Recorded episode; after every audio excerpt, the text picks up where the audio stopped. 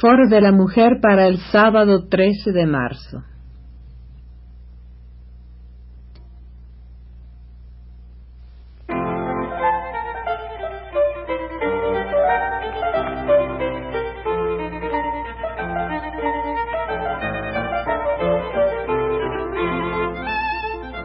Foro de la Mujer.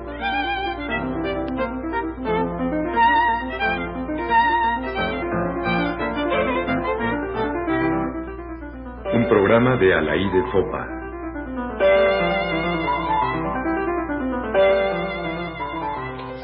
El Día Internacional de la Mujer.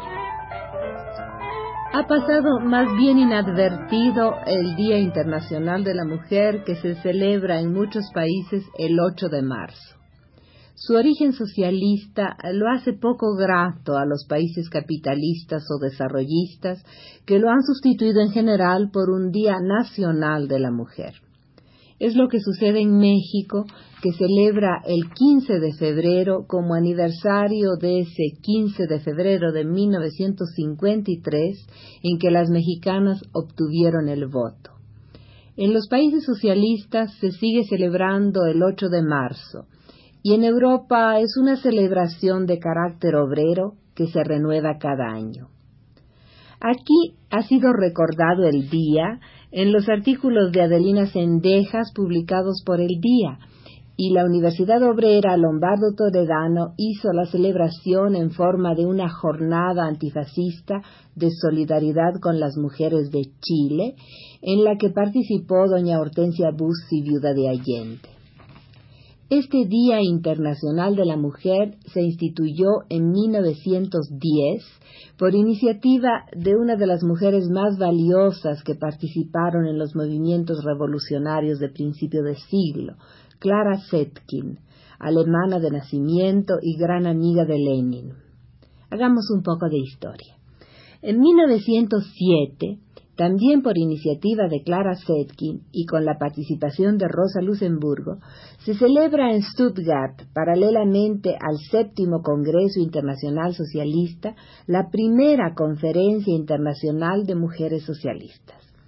La asistencia de las mujeres fue escasa, pero la fecha tiene importancia.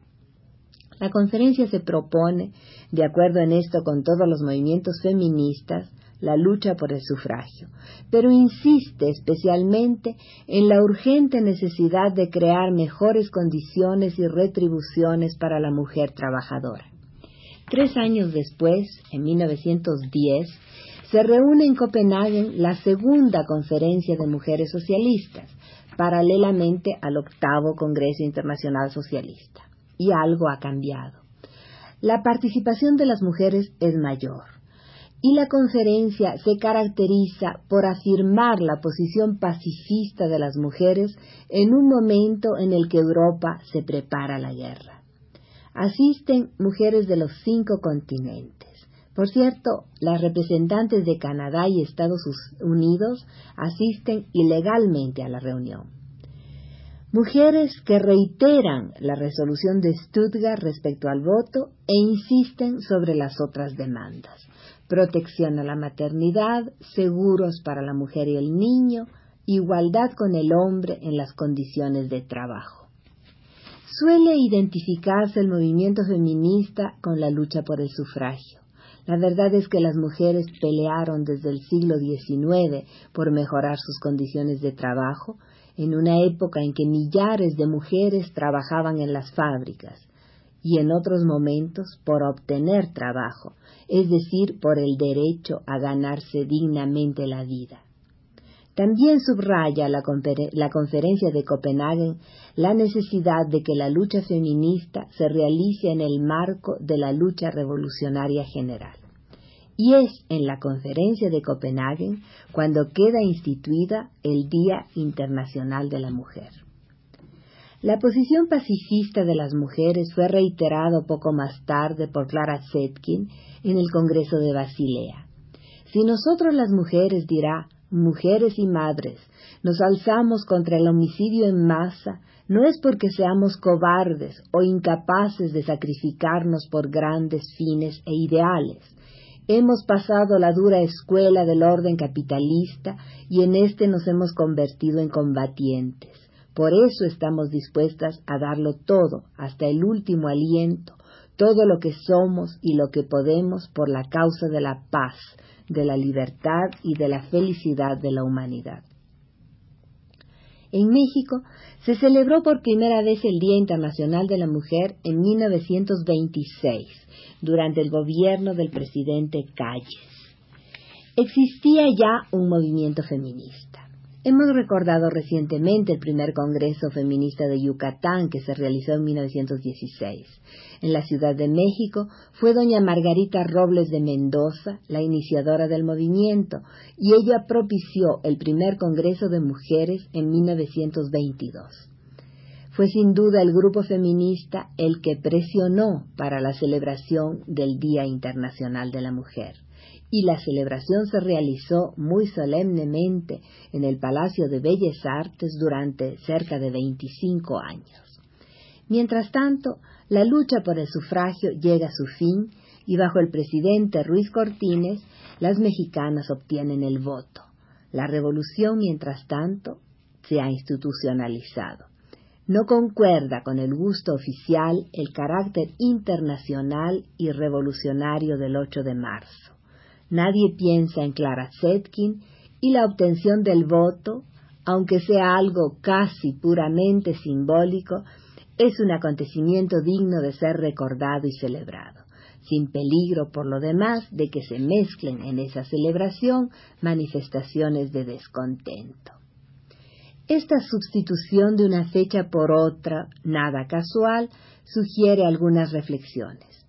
Hoy que todos hablan de feminismo, con convencimiento, con desconocimiento, con ironía o con tolerancia, es bueno recordar qué es lo que quieren o que han querido las mujeres, o algunas o muchas mujeres desde hace casi dos siglos.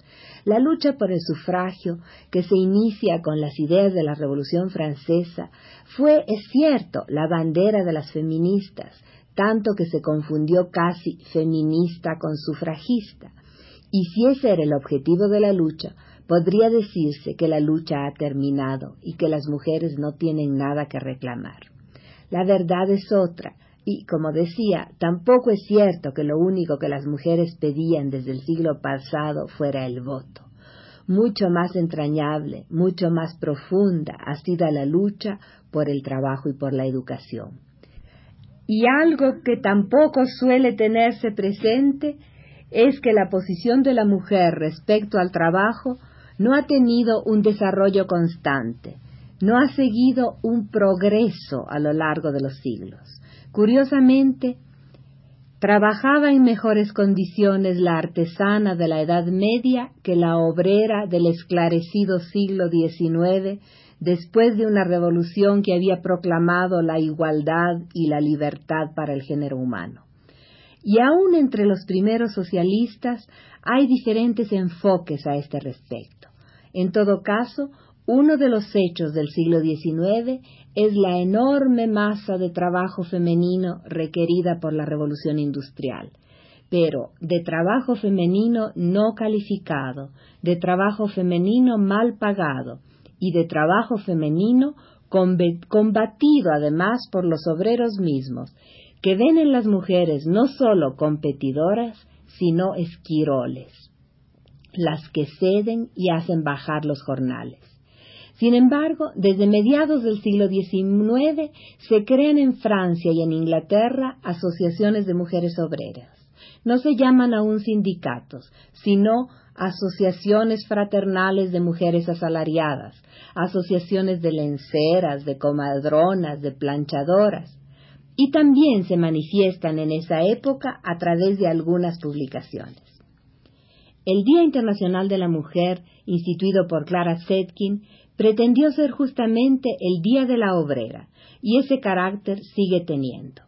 En Europa se contagia ya un poco con la primavera, como el primero de mayo, y así como en Francia se regala el primero de mayo un ramito de muguet, a las obreras de las fábricas italianas se les ofrece el 8 de marzo una rama de perfumada mimosa.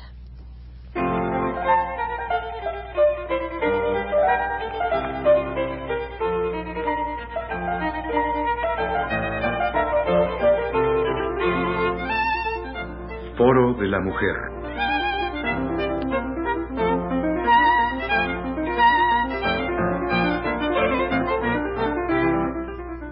programa de Alaí de Fopa.